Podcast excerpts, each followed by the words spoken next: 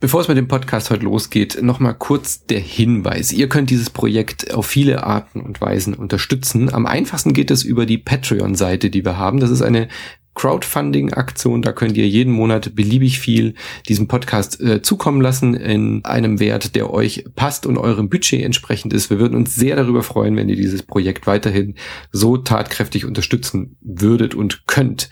Wenn ihr kein Geld habt, äh, dann gebt uns bitte auch kein Geld. Dann unterstützt uns bitte mit äh, 5-Sterne-Wertungen auf iTunes. Redet auf Facebook, Twitter, Snapchat, auf allen Social Media über uns. Verlinkt Podcasts, die euch gefallen haben. Empfehlt unsere Sendung Sendung an Freunde weiter, damit auch noch mehr Leute zuhören können und wir weiterhin erfolgreich dieses Format für euch produzieren können. Vielen, vielen Dank und wie gesagt, patreon.com slash superlevel. Jederzeit kündbar. Würde mich freuen, wenn ihr dort mal vorbeischaut. Und jetzt viel Spaß mit der Folge. Ich spreche jetzt mit Basti, 35. Hi. Hallo. Basti, was ist dein Thema? Ich habe zwei dabei, weil ich mich nicht entscheiden konnte. Ähm, und du kannst dir eins aussuchen vielleicht. Und zwar ähm, habe ich einmal grob äh, das Thema äh, YouTuber und äh, Streamer. Okay. Was man davon so halten sollte oder kann. Ähm, und zum anderen, es gibt zu viel, wir haben zu viel, wir wissen nicht, was wir zuerst äh, spielen sollen. Hm, okay, tatsächlich. Ähm, beide Themen hatten wir im Ansatz schon, äh, was ich aber nicht schlimm finde. Äh, dementsprechend äh, muss ich die Frage zurückgeben und du musst dich jetzt entscheiden, was du möchtest. Also ich glaube, ich habe so ein bisschen äh, Bock auf äh, den, den Overflow an Zeug und an, äh, dass man nicht mehr genug Zeit hat, um irgendwie alles zu machen. Okay, ähm, Fängst einfach mal an, wie bist du auf das Thema gekommen? Also ich bin auf das Thema gekommen, indem ich ähm, in relativ viel Zeit habe im Moment. Ähm, und obwohl ich so viel Zeit habe, äh, fange ich jedes Spiel an zu spielen, spiele aber nichts fertig. Und immer wieder, wenn ich denke, oh, jetzt habe ich voll grad Bock, jetzt spiele ich die ganze Zeit Witcher, ist zum Beispiel so ein Masterprojekt von mir, das ich unbedingt machen will. Ja.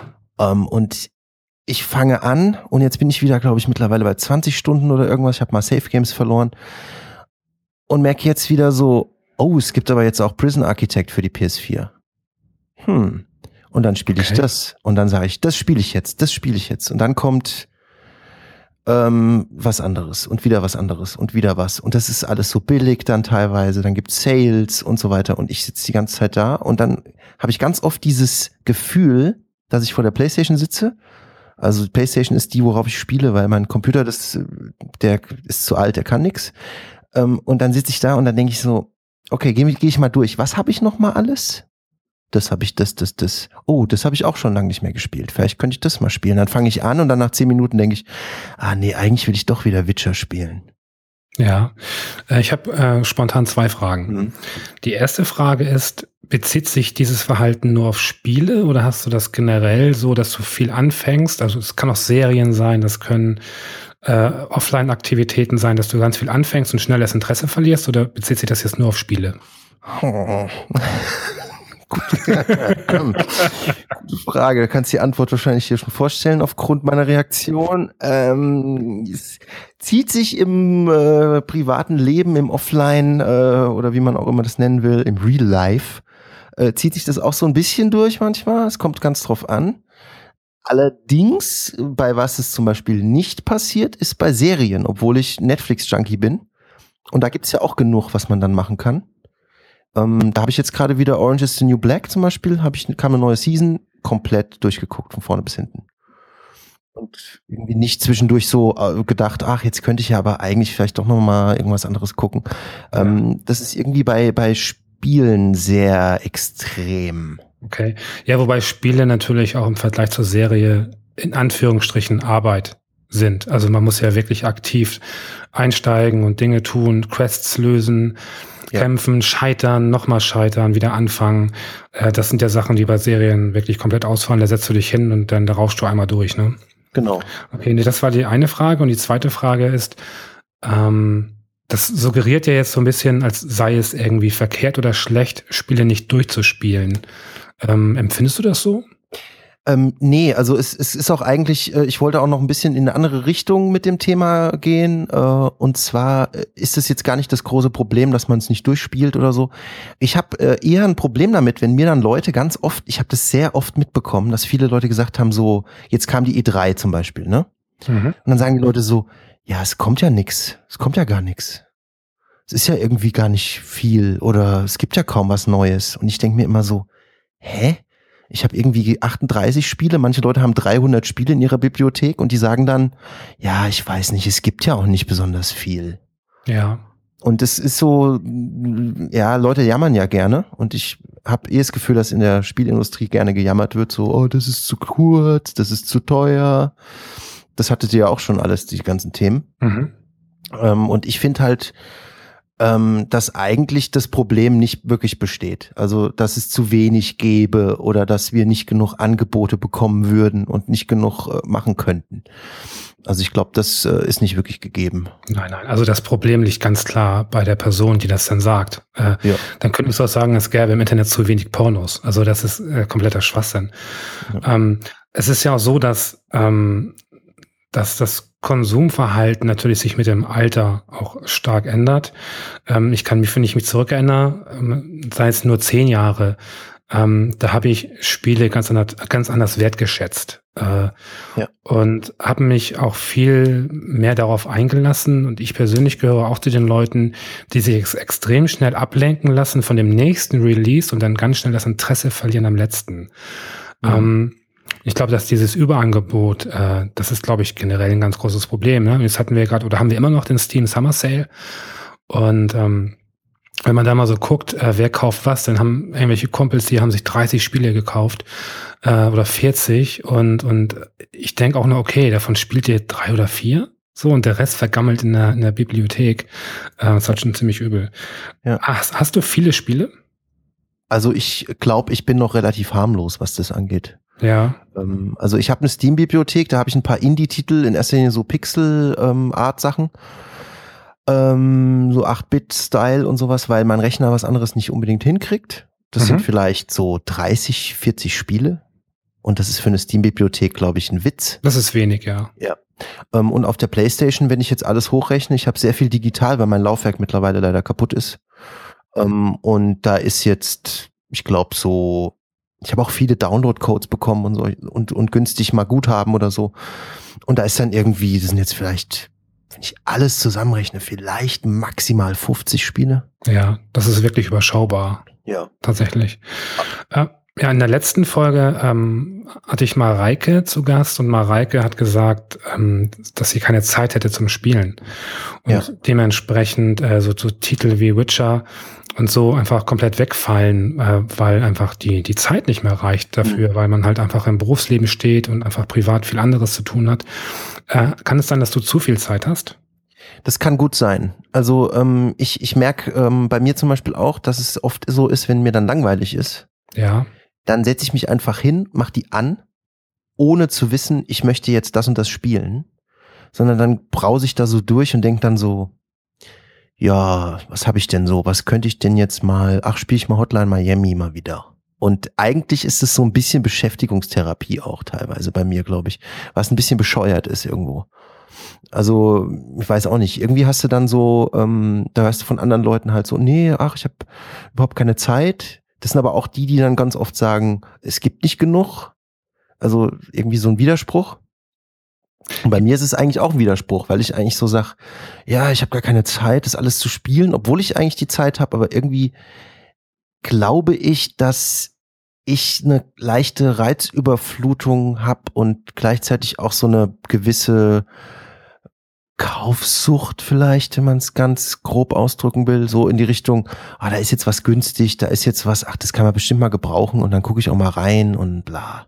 Irgendwie so in die Richtung. Ja gut, eine Kaufsucht äh, bei, bei 50 Titeln halte ich für unwahrscheinlich. Wenn du jetzt ja. 5000 hättest, dann würde ich sagen, gehen wir zum Arzt. Aber ja, vielleicht. Ja, ja.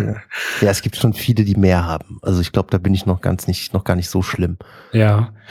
Ähm, wenn du dich jetzt mal so ein bisschen selbst, äh, wenn du so ein bisschen äh, reflektierst, ähm, hat sich dein Verhalten diesbezüglich in den letzten Jahren verändert oder ähm, warst du eigentlich schon immer so, dass du relativ schnell ablenkbar warst?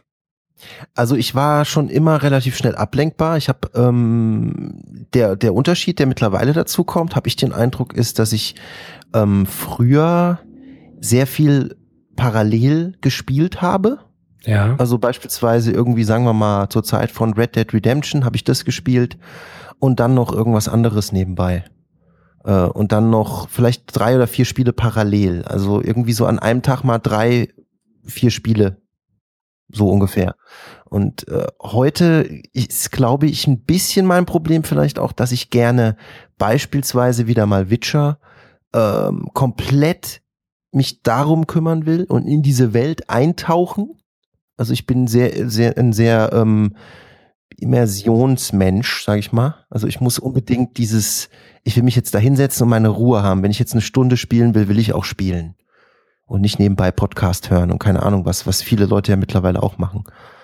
Ähm, und ich, das geht teilweise nicht so, wie ich mir es wünschen würde. Ja, ja. Stelle ich mir zu hohen Anspruch einfach, was das angeht und habe dadurch gar, gar nicht mehr so viel Spaß, wie ich mal damit hatte oder so. Mhm. Beim Spielen Podcast hören, das wäre ungefähr so, als äh, würde ich jetzt, während ich mit dir einen Podcast aufnehme, auf dem anderen Ohr einen Podcast höre. Das wäre natürlich irgendwie cooles Multitasking, aber auch sehr anstrengend, glaube ich. Naja. Also ich kenne Leute, die gucken Fernsehen und lesen dabei Bücher. Oh, okay. Ja. okay. Also das sind aber auch jüngere Menschen. Da ist aber auch noch mal diese, ähm, das Spielen ist auch noch mal was anderes bei jüngeren Leuten. Die spielen ja fast, es gibt ja ganz viele so, ein Verwandter, 18, ähm, der spielt auf dem iPad Zeug und der spielt am Tag, glaube ich, 80 Spiele. Alles free to play und dann wartet er immer, bis das eine vorbei ist, wenn er nicht mehr spielen kann. Ach ja, je. Geht ins nächste, macht da, währenddessen WhatsApp, Facebook Messenger, Snapchat, keine Ahnung was. Ja. Ähm, in deiner Spielehistorie ähm, kannst du, nicht auf die Zahl genau, oder kannst du sagen, welches Spiel du am meisten, am längsten in Stunden gespielt hast? Am meisten, am längsten in Stunden. Gefühlt. Oh Gott. Oh, das waren sehr viele, weil die Spielhistorie sehr, sehr lang ist. Du kannst es ja auf die letzten Jahre einfach, also ein bisschen. Äh, Ich glaube, Eingrenzen. wenn ich das hochrechne, äh, Grand Prix, Jeff Cremont oder Geoff Cramont oder wie auch immer der Typ hieß, äh, Grand Prix auf dem Amiga. oh, okay. Ja. Das ist ja richtig lange her. Mhm. Okay. Ähm, hast du auf dem Amiga angefangen? Ich habe auf dem C64 angefangen. Okay. Also sehr, sehr jung, weil das durch meinen Bruder, der ein paar Jahre älter ist. Äh, wenn du so deine, deine Spiele Vergangenheit, nehmen wir ruhig mal jetzt den, den Amiga als Beispiel, Mhm. den habe ich auch früher genutzt, sehr gerne und sehr viel. Ähm, inwiefern hat sich das Gaming für dich verändert? Mm, Ich glaube, es hat sich in erster Linie dadurch verändert, dass man, ähm, also ich, ich, ich sehe die Parallele, dass es früher auf dem Amiga waren die Spiele auch alle kostenlos, ne? Also, bei uns zumindest, ne? Ich we- weiß Ja. nicht, wo die immer herkamen, aber das war alles free to play. Und äh, der da schon angefangen. Und äh, da gab es auch eine Masse an Zeug, aber da gab es auch extrem viel Schrott. Ja. Also ich habe das Gefühl, es gab viel mehr Schrott, als es heute gibt, obwohl auch viel Scheiße heutzutage noch da ist. Ähm, und da hat sich das dann ganz schnell ähm, erledigt im Prinzip. Also da gab es dann, was gab's? Winter Games, Summer Games.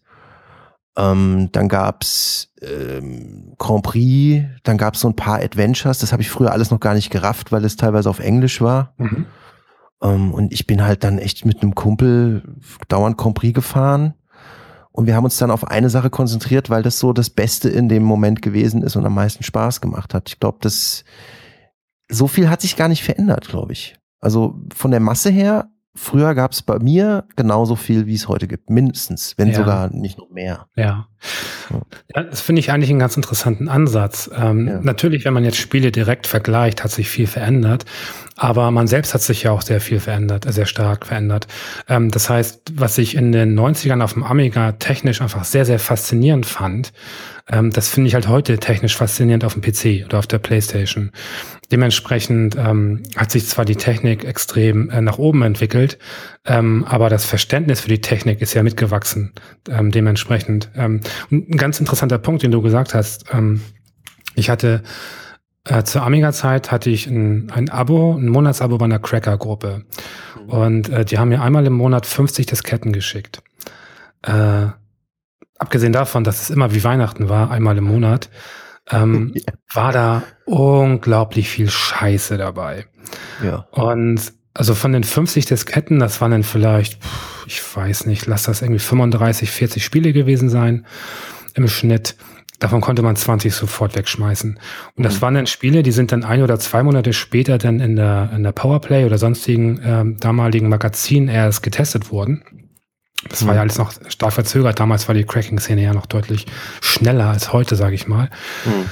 Ähm, und, und da waren dann wirklich viele Spiele bei, die sind dann mit 15, 20 Prozent abgewichst worden äh, im Magazin. Da wusstest du schon, ach du Scheiße, was ist das denn für ein Rotz?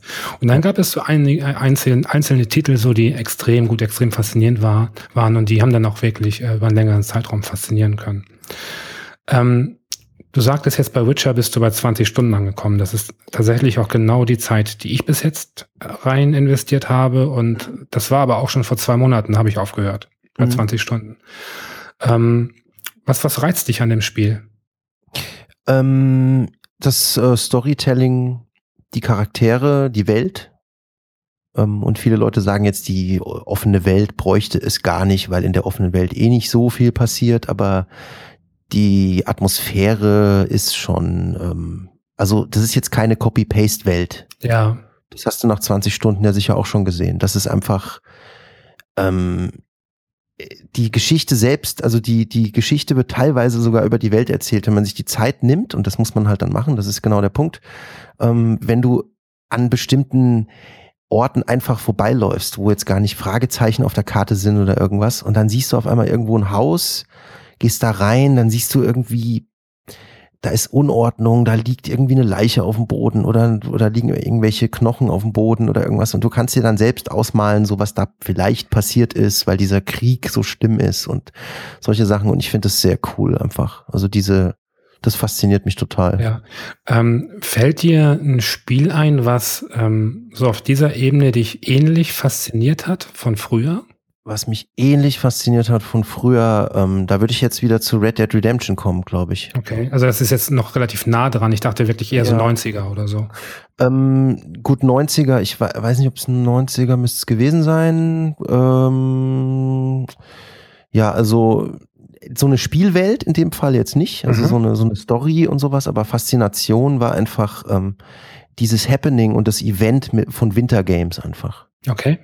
Also das war damals halt einfach dieser äh, the shit. Ja. Mit, mit irgendwie sechs Leuten oder so da zu sitzen, die Nationalhymnen der Flaggen sich anzuhören und äh, mit dem Joystick diese fummelige Scheiße da einzugeben mit den Namen und so. Und das war einfach großartig. Und keiner hat gerafft, wie es funktioniert. Alle sind dauernd nur auf die Schnauze geflogen. Ja, war super. Und es war trotzdem irgendwie geil. Super. Kleine Anekdote. Ich habe mhm. immer äh, extra immer die Nationalhymne von ähm, Japan oder China genommen. Ich bin nicht ganz sicher, weil das die längste war und äh, dementsprechend waren immer alle super genervt, wenn ich dann gewonnen habe. das war immer sehr gut. ähm, abschließende Frage. Das ist so ein bisschen so ein Klassiker, ja.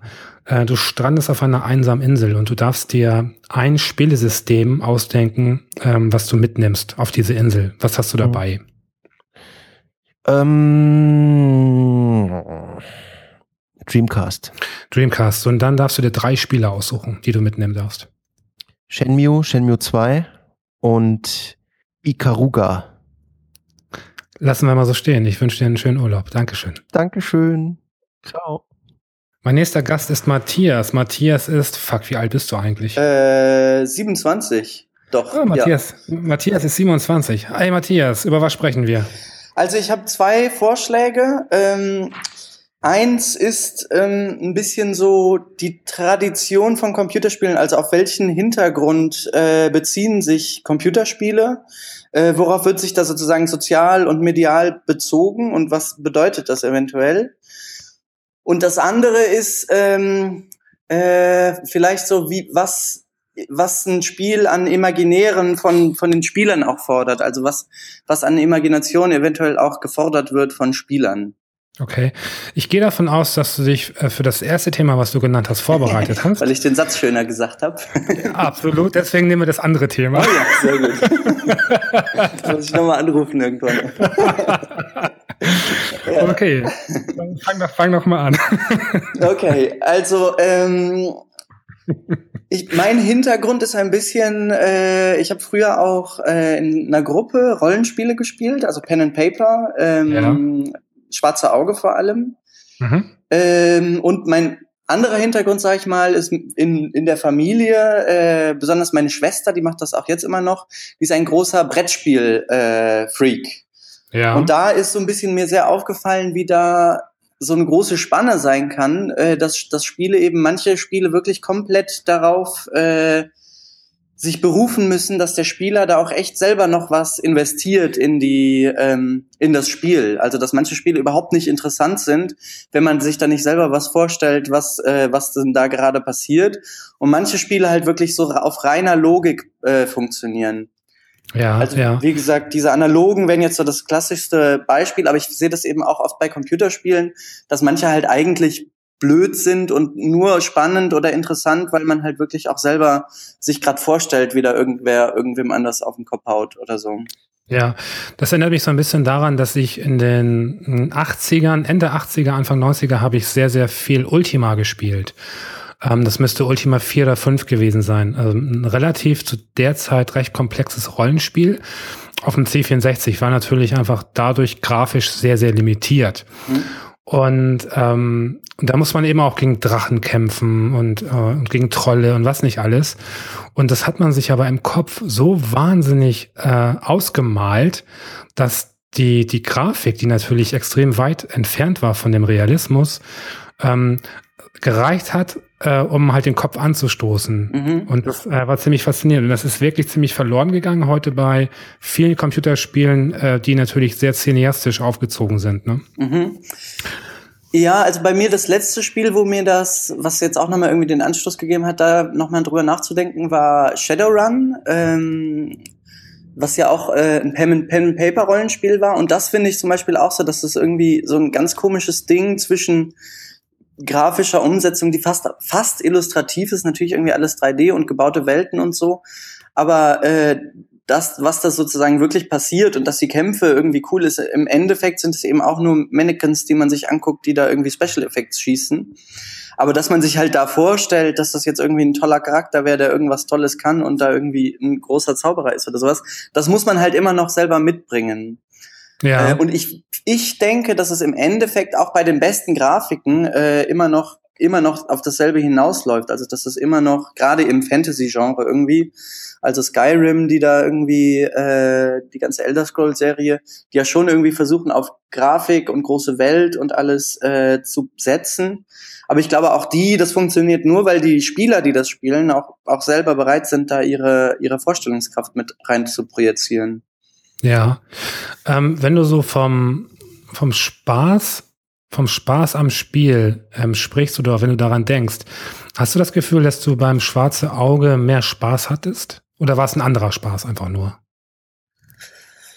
Also, hm, es ist auch ein anderer Spaß. Ich würde sagen, beim Schwarzen Auge ähm, wenn man da eine gute Gruppe hat, kann man sehr viel Spaß haben, weil man sich halt einfach zusammen irgendwie eine Geschichte ausdenkt und da ist halt auch wesentlich mehr möglich. Aber zum Beispiel, wenn man jetzt wieder in die andere Richtung geht, ich nehme mal als das, das krasseste Beispiel ist wahrscheinlich Schach. Was ja. ja. wirklich, da stellt sich ja keiner vor, dass irgendwie jetzt der Bauer den König äh, verkloppt und das irgendwie super cool wäre, sondern das ist ja wirklich nur die Logik in dem Spiel, die spannend ist und Spaß macht. Genau. Und, und auch das ist ja ein legitimer Spaß. Und auch da gibt es Spiele, die da Spaß machen, ähm, obwohl sie eher so funktionieren, ohne jetzt wirklich die, die Vorstellungskraft zu brauchen.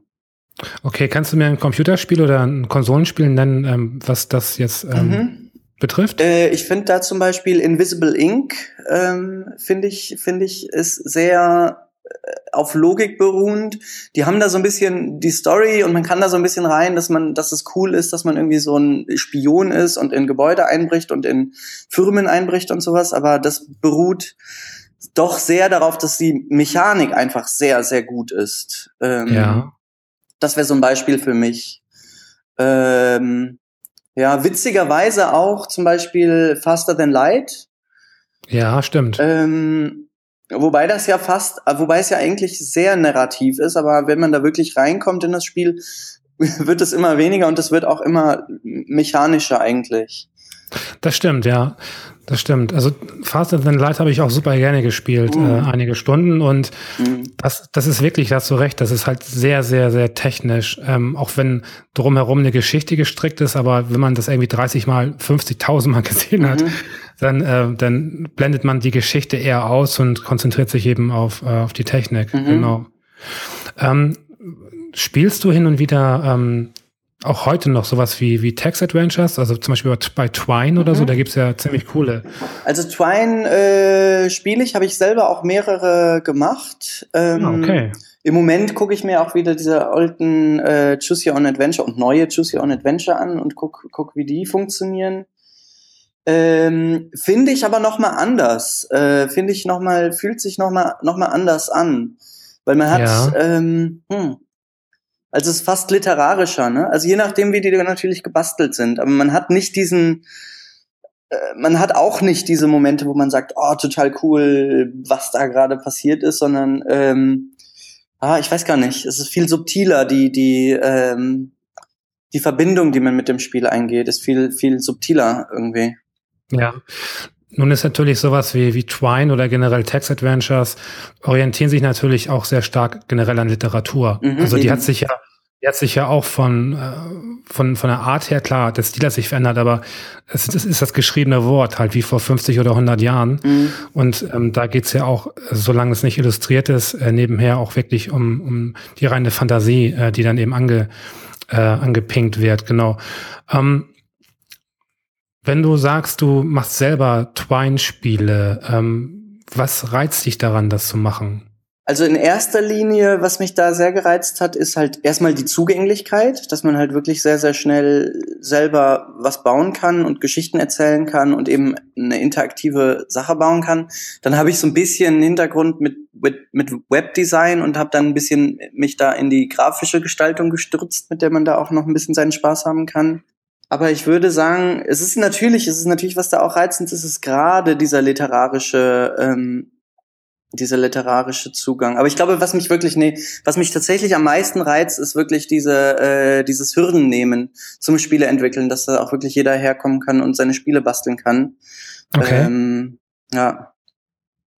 Finde ich gut. Ich würde gerne, äh, du kannst entscheiden, ob du dich darauf einlässt. Ich würde jetzt gerne ein Experiment machen. Mhm. Und zwar würde ich jetzt gerne äh, live mit dir ein Twine-Spiel spielen. Also du bist im Endeffekt der, äh, der Parser, du bist der Twine-Parser mhm. und ich bin der Spieler. Äh, und das bedeutet, du musst mir jetzt äh, ganz kurz äh, eine Geschichte erzählen oder was auch immer und mir dann halt Optionen geben, die ich dann eben klicken kann. Und dann machen wir live weiter. Okay. Ich, ich äh, hol dich einfach mal in meinen Raum hier rein. Ja. Äh, du bist also in Köln. Ähm, du bist in Köln, Samstagabend. Es ist äh, das Wochenende von Christopher Street Day. Es gibt eine ganze Menge Partys. Es gibt ähm, es gibt zu Hause deine Steam-Bibliothek. Ähm, es gibt einen Kinofilm, nämlich äh, eine Non-Stop-Filmclub-Reihe, äh, wo sie ihre alte 16 Millimeter Material zeigen. Man weiß aber nicht unbedingt was. Und es gibt äh, Arbeit, die man machen könnte. Ich öffne die Steam-Bibliothek. Du öffnest die Steam-Bibliothek, okay, das machen wir einmal. Du hast mehrere Spiele, manche nicht installiert, ähm, manche aber schon. Und du hast da zum Beispiel von den installierten, machen wir mal so ein paar Crusader Kings. ähm, Faster Than Light und Shadowrun und, weil wir es hatten, Invisible Ink. Du kannst auch wieder schließen, natürlich, ne? Natürlich, natürlich. Ähm, ich, ich schließe es mal, gehe zurück und guck mir, ähm, was meintest du, diese, diese Filmbibliothek an? Die Filmbibliothek, okay. Es läuft gerade, wenn du es im Internet suchst, es läuft, äh, kannst du es noch schaffen zu äh, Kreatur, äh, wie heißt der, Schrecken des Amazonas, auf Englisch äh, Creature of the Black Lagoon. Oder äh, wenn du ein bisschen Zeit nimmst, vorher noch was essen gehst, könntest du dann einen Softcore-Pornokomödie äh, gucken, die um elf läuft. Das ist doch eine Fangfrage, aber ich möchte auf jeden Fall zur Pornokomödie. Okay, ähm, dann schauen wir mal, was das war. Aber es ist auch nicht wichtig. Ähm, es ist also, ähm, es läuft ein italienischer Softcore-Pornofilm. Ähm, es ist recht spannend in diesem Abend, weil, wie gesagt, äh, gleichzeitig ist eine ganze Reihe Partys. Das heißt, hier versammeln sich wirklich nur die äh, speziellsten der speziellsten, die unbedingt 16 Millimeter alte Filme gucken wollen. Ähm, es sind ungefähr zehn Leute mit dir in einem Kino. Äh, Eintritt kostet fünf Euro. Zahlst du den Eintritt oder lieber nicht? Na klar. Also Eintritt wird gezahlt. Ähm, kaufst du ein Bier noch oder irgendwas? Ich will Nüsse. Nüsse. Es gibt, äh, es gibt Nüsse, du kaufst dir Nüsse und gehst also in dieses Kino und es läuft, äh, das schauen wir uns doch jetzt doch nochmal kurz an. Mujeres de Frio y Fuego, als Silvia im Reich der Wollust. Freude am Fliegen. Aha, gar nicht Okay. italienisch, sondern von Franz Josef Gottlieb. Äh, gelangweilt von ihrer Beziehung zum öden Kurt lässt sich die junge Silvia durch die Lektüre des Buches Freude am Fliegen dazu anregen, ihre sexuelle Fantasien in die Tat umzusetzen. So, äh, ziehst du diesen Film durch mit den zehn, zehn Leuten, die bei dir im Publikum sitzen? Habe ich Alternativen? Du schaust dir den Film äh, an, du verlässt das Kino, du schaust dir die Leute an, die sich den Film anschauen. Ich schaue mir die Leute an. Du schaust dir die Leute an. Ähm, du siehst natürlich besser die, die hinter dir sitzen. Ähm, es gibt ein paar Einzelne. Es gibt in der Ecke einen, der äh, eventuell obdachlos ist und hier nutzt, dass das Kino die Nacht durch offen hat und vielleicht gerade einschläft. Ähm, je nachdem, wie die Tür offen steht, kommt der Wind von seinem Geruch zu dir geweht. Ähm, es gibt ein Paar, das da sitzt und sich sehr amüsiert. Der Film ist recht albern. Äh, man kann immer wieder lachen. Da sitzt ein Paar. Und es gibt einige Leute, die verteilt im Kino sitzen und wahrscheinlich so eine Freundesgruppe sind, die das Ganze organisiert haben und sich manchmal ein bisschen Witze umher äh, durchrufen. Du siehst nicht die Leute, die vor dir sitzen und was sie machen. Okay, ich äh, guck mir das Pärchen mal näher an. Vielleicht läuft da noch was. Das Pärchen äh, ist äh, in Armen und schaut sich diesen Film an. Ähm, und in erster Linie wird tatsächlich viel gelacht. Ähm, es scheint, dass sie sehr sich gegenseitig bestätigen, äh, dass es eine gute Idee war, hierher zu kommen. Äh, die, das Mädchen lacht den Typen an, die, der Typ lacht das Mädchen an und sie äh, sind eher dabei, sich zu bestätigen, als es ist wohl nicht erotisch genug und sie sind nicht mutig genug, dass es hier äh, wirklich noch intimer wird. Ich wechsle zum vermeintlich Obdachlosen. Der vermeintlich Obdachlose äh, ist ziemlich sicher eingeschlafen. Äh, er fängt gerade an zu schnarchen. Äh, man könnte jetzt da intervenieren äh, oder nicht. Nein, ich lasse ihn schlafen. Ich, wenn, schlafen. ich wende mich wieder dem Film zu. Du wendest dich einen Film zu. Ähm, in dem Film ähm, geht es gerade, äh, gibt es Duschszenen. Ähm, es wird also zunehmend erotisch. Es wird ein bisschen äh, peinlich sozusagen im Kino, weil es jetzt fast nicht mehr lustig ist, äh, sondern eben nackte Haut. Ähm, und es wird e etwas ruhiger.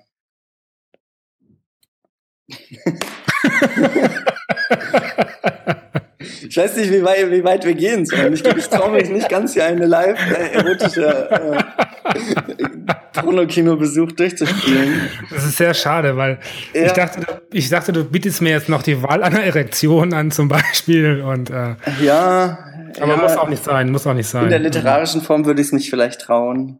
Ja. okay, ich, ich verlasse das Kino und gehe zurück äh, nach Hause und äh, klicke mich dann nochmal in die Steam-Bibliothek Mhm. äh, und starte Faster Than Light. Faster than light, okay. Ähm, das Spiel, ich mach das mal hier live. Verrückt, verrückt, verrückt. Das lädt ja schnell. Machst du ein neues Spiel oder machst du das alte weiter? Neues Spiel. Neues Spiel. Ähm, ich mache mal mit dem Standardschiff und einfach. Oder möchtest du Schad spielen, schwere spielen? Schweres Spiel. Schweres Spiel, oha, oha, oha. Okay, ich glaube, wir werden nicht weit kommen. Ein Schiff, ein Schiff begrüßt dich. Äh, Good Sir, it seems you're having some troubles with the rebels. I'd like to help you. Also du kannst äh, das Schiff, äh, du kannst dich jetzt entschließen, erst in erster Linie auf die Geschichte zu achten oder wirklich rein mechanisch durchzuspielen. Okay, ich habe mich umentschieden. Ich äh, gehe aus dem Spiel wieder raus. Mhm. Ähm, äh, genau, gehe ins, wieder ins Menü von Twine, ähm, schließe Twine, schließe Steam, schließe das Browserfenster, Mhm. äh, fahre den Rechner hoch, wende mich wieder meinem Podcast-Gast zu, bedanke ah. mich recht herzlich für die Teilnahme verabschiede ihn in ein schönes Restwochenende. Schön, ja, sehr schön. Ich hoffe, äh, das hat äh, Sinn gemacht. Klar, vielen Dank. Gerne. mein nächster Gast ist Konstantin, 35. Hey. Hi, Faro. Erzähl mir äh, von deinem Thema. Ähm, ja, es geht darum, äh, ich spiele seitdem ich keine Ahnung, seitdem ich sechs Jahre alt bin, irgendwie regelmäßig und regelmäßig an verschiedene Sachen. Angefangen beim C64, äh, Super Nintendo, Mega Drive und so weiter. Ja. Und ähm, was ich gemerkt habe oder was mir immer öfter auffällt, ist, ich interessiere mich immer noch wahnsinnig für Spiele, höre Podcasts, ähm, lese Sachen im Internet. Aber das eigentliche Spielen und mit neuen Spielen anzufangen, interessiert mich immer weniger. Heißt, ähm, oder, oder ich teste die dann auch mal an, aber die Spiele selber ähm, machen mir nicht mehr so viel Spaß wie früher. Als Beispiel. Ähm, zum Beispiel, ich lese dann über Batman, Arkham Asylum und denke so, ah, das ist ein super Spiel. Das, alle loben das in den höchsten Tönen. Ich zock's an und nach spätestens 20 Minuten denke ich so, pff, irgendwie mich da jetzt reinzufinden, das Intro war ja ganz cool, aber uh, und es passiert mir halt immer öfter, dass ich, dass ich mich für all diesen ganzen Kram interessiere, aber wirklich spielen habe ich irgendwie keinen Bock mehr zu. Ist das nicht total normal? ähm, ja, ich wundere mich manchmal selber. Wahrscheinlich ist es normal. Ich habe ich hab ein ähnliches Problem, wenn es um Bands und Musik äh, geht. Wobei ich es mir da viel besser erklären kann, oder vermeintlich, weil ich halt denke, naja, jetzt hast du dir die Band angehört und so und so, aber das hast du schon mal gehört, das hat eine andere Band viel besser gemacht. Und da hast du es das erste Mal gehört und das ähm, hat dich mehr geflasht.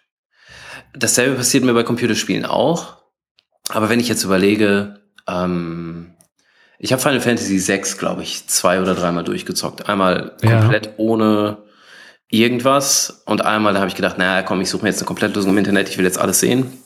Habe da irgendwie 120 Stunden, glaube ich, drin versenkt. Ähm, wenn mir aber jetzt jemand mit so einem JRPG um die Ecke kommt, überlege ich dreimal, warum spiele ich nicht nochmal Final Fantasy VI? Aber eigentlich ist es ja abgenudelt. Ich habe es ja komplett durch und ich habe ja auch alles schon abgehakt. Warum soll ich das jetzt nochmal spielen? Ist so ein bisschen so wie zu McDonald's gehen. Ich weiß, der Burger ist nicht lecker, aber ich weiß, was ich kriege.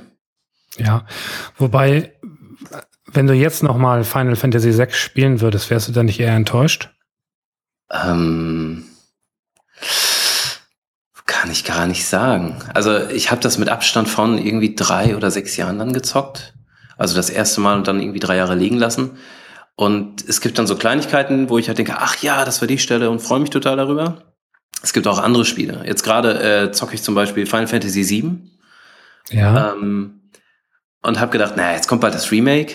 Da habe ich auf jeden Fall Bock drauf. Aber vorher spiele ich nochmal das Original, mach's mir aber noch ein bisschen schmackhaft und habe einen Patch gefunden, ähm, der die Übersetzung ändert, weil die Originalübersetzung auf der PlayStation 1 war ja ein bisschen rumpelig, sage ich mal so. Und ähm, da haben sich Leute zusammengesetzt und irgendwie in zehn Jahren das nochmal aus dem Japanischen komplett neu gemacht. Habe ich gedacht, ach, nimmst du die? Und habe meine CDs, meine PlayStation 1 CDs gehabt und mit so einem Patch ähm, habe ich jetzt den neuen Text. Und dann denke ich so, cool, aber ich habe Spaß dran und es gibt selten den Moment, wo ich denke, na, eigentlich ist es nicht cool. Das klingt so ein bisschen so, als wärst du in der Nostalgie gefangen, kann das sein? Ja, ich das das kann gut sein. Ich habe das, wenn neue Spiele rauskommen, linse ich auch eher, äh, gucke ich mir eher Retro-Spiele an als ja. neue Spiele. Ähm, kaufe regelmäßig bei Good Old Games irgendwelchen Kram und wenn ich dann, und das letzte Spiel, was ich mir geholt habe, war Crypt of the Necrodancer. Aber habe noch nicht angefangen, weil ich gedacht habe, ach, ich könnte ja noch mal lieber noch was Altes spielen. Also ja. keine Ahnung, warum es dann so ist. Wenn du was Altes spielst, ähm, hast du das Gefühl, dass dich wirklich das Spiel fasziniert oder ist einfach die, die Emotion, die dann wieder hochkommt von früher, vielleicht das Faszinierende?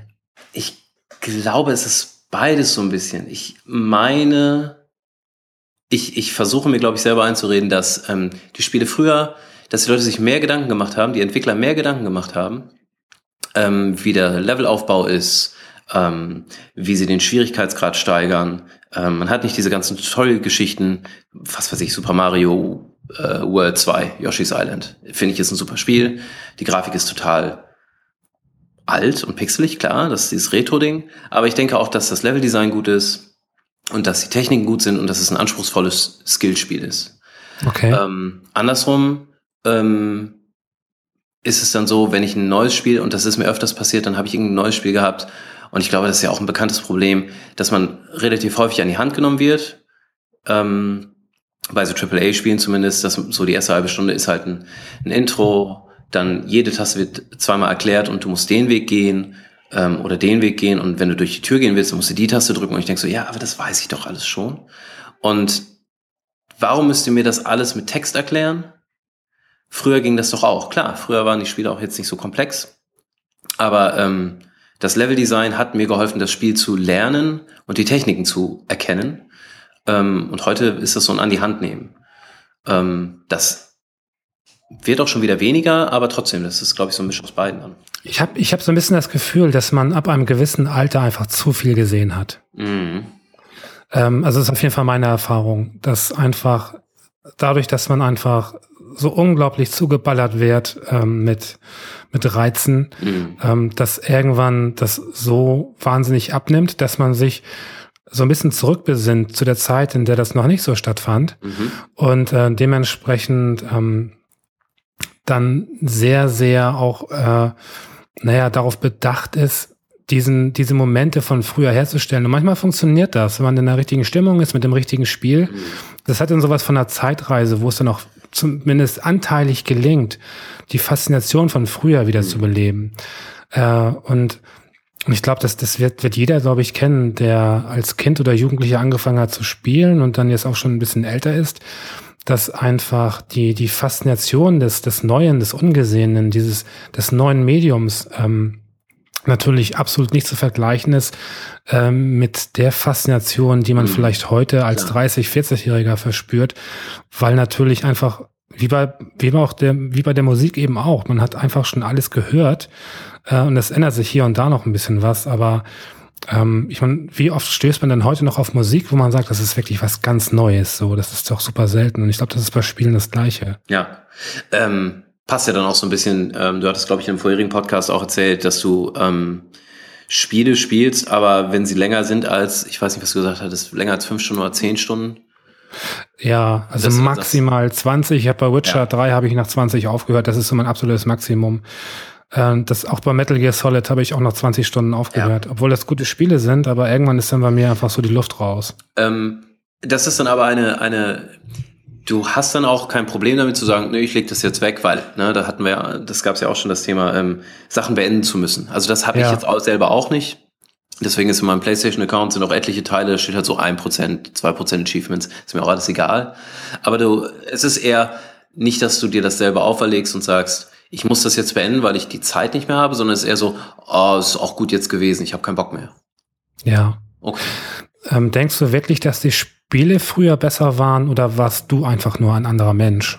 Ich denke, ich war ein anderer Mensch. Letztendlich, ich habe viel weniger Zeit jetzt, das ist das eine. Ähm, es gibt eine viel größere Auswahl, das hat jetzt nichts mit mir zu tun, aber ähm, ich hatte viel mehr Zeit ähm, und ich glaube, das Zeitgefühl war auch ein anderes. Ähm, ich habe mit dem Kumpel Monkey Island 1 durchgespielt und wir haben da irgendwie Wochen dran gesessen, je, irgendwie zweimal die Woche für zwei, drei Stunden und das kam uns halt riesig vor. Wahrscheinlich Ja. war es gar nicht so viel. Und ähm, klar, wenn ich mich heute mal davor setze, könnte ich es wahrscheinlich in drei Stunden durchspielen, weil ich eh noch den ganzen Kram auswendig weiß. Ähm, aber wahrscheinlich hat es dann auch dieses, ja, dieses Nostalgische, hast du dann wohl recht, dass man dann, dass ich damit vielleicht auch dieses Gefühl verbinde, oh, ich kann jetzt einen ganzen Abend lang machen, was ich will und ich kann einen ganzen Abend lang zocken und damit verbinde ich ein gutes Gefühl. Ja, Und das kriege ich ja heute so nicht mehr. Genau. Ähm, weil natürlich ist Arbeit da. Ähm, ich bin jetzt Vater seit kurzem. Ähm, da bin ich ja froh, wenn ich irgendwie 20 Minuten zwischendurch habe oder eine Stunde irgendwie zwischendurch habe und dann sitze ich da in Ruhe und kann ein Spielchen zocken. Und wahrscheinlich passt es dann dazu, wenn ich dann eine Stunde zocken kann, dann spiele ich doch vielleicht was, wo ich weiß, dass es was halbwegs Gutes ist, anstatt was Neues zu probieren, wo ich mir nicht sicher bin, ob das wirklich gut ist, obwohl alle sagen, dass es der Hammer ist. ja. Ich bin mir ja nicht sicher. Ich, ich glaube einfach, dass ähm, ich glaube auf keinen Fall, dass Spiele früher besser waren. Mhm. Ähm, ich glaube es einfach nicht. Ja, ja. Ich, ich glaube einfach nur, ich glaube auch, die waren auch nicht besser geschrieben. Äh, ich, ich, ich glaube auch nicht, dass das Leveldesign besser war. Ich glaube einfach nur, man hat noch nicht so viel gesehen und war noch nicht so beeinflusst vom, äh, vom Existenten. Äh, während du heute einfach alles, was du siehst, also völlig unabhängig vom Medium, Ja, alles, was du siehst, vergleichst du automatisch mit dem, was du bisher gesehen hast. das stimmt, ja. Und wenn du bisher einfach nichts gesehen hast, dann übt das natürlich auf dich eine ganz andere Faszination aus. Ähm, das ist ja bei allem so. Das hast du auch bei, das hast du bei Frauen so, das hast du bei, bei allem, bei Ja, allem, klar. was du siehst. Du vergleichst ständig.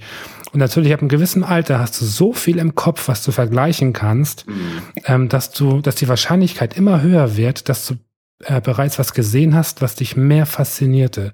Und es wird immer, immer, immer schwieriger, halt die Faszination zu erhöhen, glaube ich. Ja, und man packt es wahrscheinlich dann auch direkt in Schubladen. Also wenn jetzt jemand um die Ecke kommen würde mit einem 3D-Prügelspiel. Ähm, ich habe irgendwann mit einem Kumpel zusammen God Hand gezockt und finde, dass es ein wahnsinnig gutes Spiel ist. Und wenn mir jetzt irgendjemand mit einem 3D-Prügelspiel um die Ecke kommt, würde ich es natürlich sofort Prügelspiel-Kategorie da ablegen und sofort sagen, na, das ist aber. Und das ist ja so, der Mensch tendiert dazu, in dem Moment, wo er vergleicht, meistens dann immer die negativen Sachen noch mehr rauszuholen oder rauszustellen, klarzustellen, als vielleicht die positiven Dinge. Das stimmt. Was, was kann, was kann Final Fantasy 6, was äh, ein aktueller Teil nicht kann? Ähm, das ist. Ich glaube, die neuen können es genauso, aber sie sind anders. Ähm, klar, das Kampfsystem ist anders, die Story ist ein bisschen anders. Ich verbinde, glaube ich, mit Retro-Grafik auch noch die Möglichkeit, dass ich mehr von meiner Fantasie da reinstecken kann. Ja. Wenn ich da 16 Pixel für eine Figur brauche, kann ich mir überlegen, wie die wirklich aussieht. Und in dem Moment, wo du mir komplett hochauflösende 4K-Geschichten mit x Millionen Polygonen vorsetzt, da bleibt halt nicht mehr viel Spielraum. Das wäre vielleicht so das Einzige, aber wahrscheinlich, und das ist auch schon, habe ich mir auch schon angeguckt, ein altes, ein Remake von alten Spielen, die faszinieren mich dann komischerweise auch nicht mehr. Aber ich denke, das ist dann dieses Nostalgie-Ding einfach, was dann bei mir irgendwie inne ist. Ja, ja, also ich finde, das ist ganz, ganz viel Verklärung. Also, Ja. also zuletzt hatte ich das bei äh, Day of the Tentacle, was, was einfach damals wirklich ein unglaublich Mhm. gutes, gutes Adventure war. Und ich habe dann das, ähm, das Remake in Anführungsstrichen äh, gespielt und war sehr ernüchtert. Also das ist nach wie vor ein gutes Adventure, Mhm. aber das ist so weit davon entfernt, also von meiner Erinnerung Ja. und der Faszination, die es ausgelöst hat damals. Ähm, das ist überhaupt nicht vergleichbar. Ich habe damals auf dem Amiga habe ich Monkey Island gespielt. Ja. Und ähm, ich habe so ein Spielerlebnis einfach nie wieder in dieser Form erlebt. Mhm. Ähm, ich habe wirklich vom Rechner gesessen und gelacht und mein Mund stand offen. Also das, das, das habe ich heute nicht mehr. Also Das kann nicht mehr passieren. ich habe das einfach, Gefühl, ne? dass also gerade auch im Hum- Humorbereich, äh, natürlich, ich meine, als 15-Jähriger lachst du auch über jeden Scheiß. Klar. Ne? Da habe ich halt irgendwie äh, Leisure Suit Larry gespielt. Das ist ja übelster Schwanzhumor und Genau. Tittenhumor. Ja. Und ich habe das abgefeiert. So, und das guckst du dir heute an. Na, da denkst du, heilige Scheiße, zu was für einer Rotze habe ich denn da überhaupt mich irgendwie totgelacht? Stunden, Stunden damit verbracht und das auch noch gut gefunden, genau. Ja. Ja, gut, das, das stimmt allerdings. Das, das hatte ich auch. Ähm, wir haben, wir haben, ich habe einen Amiga dann noch hier und dann haben wir Disketten irgendwie rausgeholt und hatten irgendwie International Karate Plus. Und das haben wir, glaube ich, früher haben wir das stundenlang gezockt. Ja, ich auch. Und ähm, wir haben es angemacht.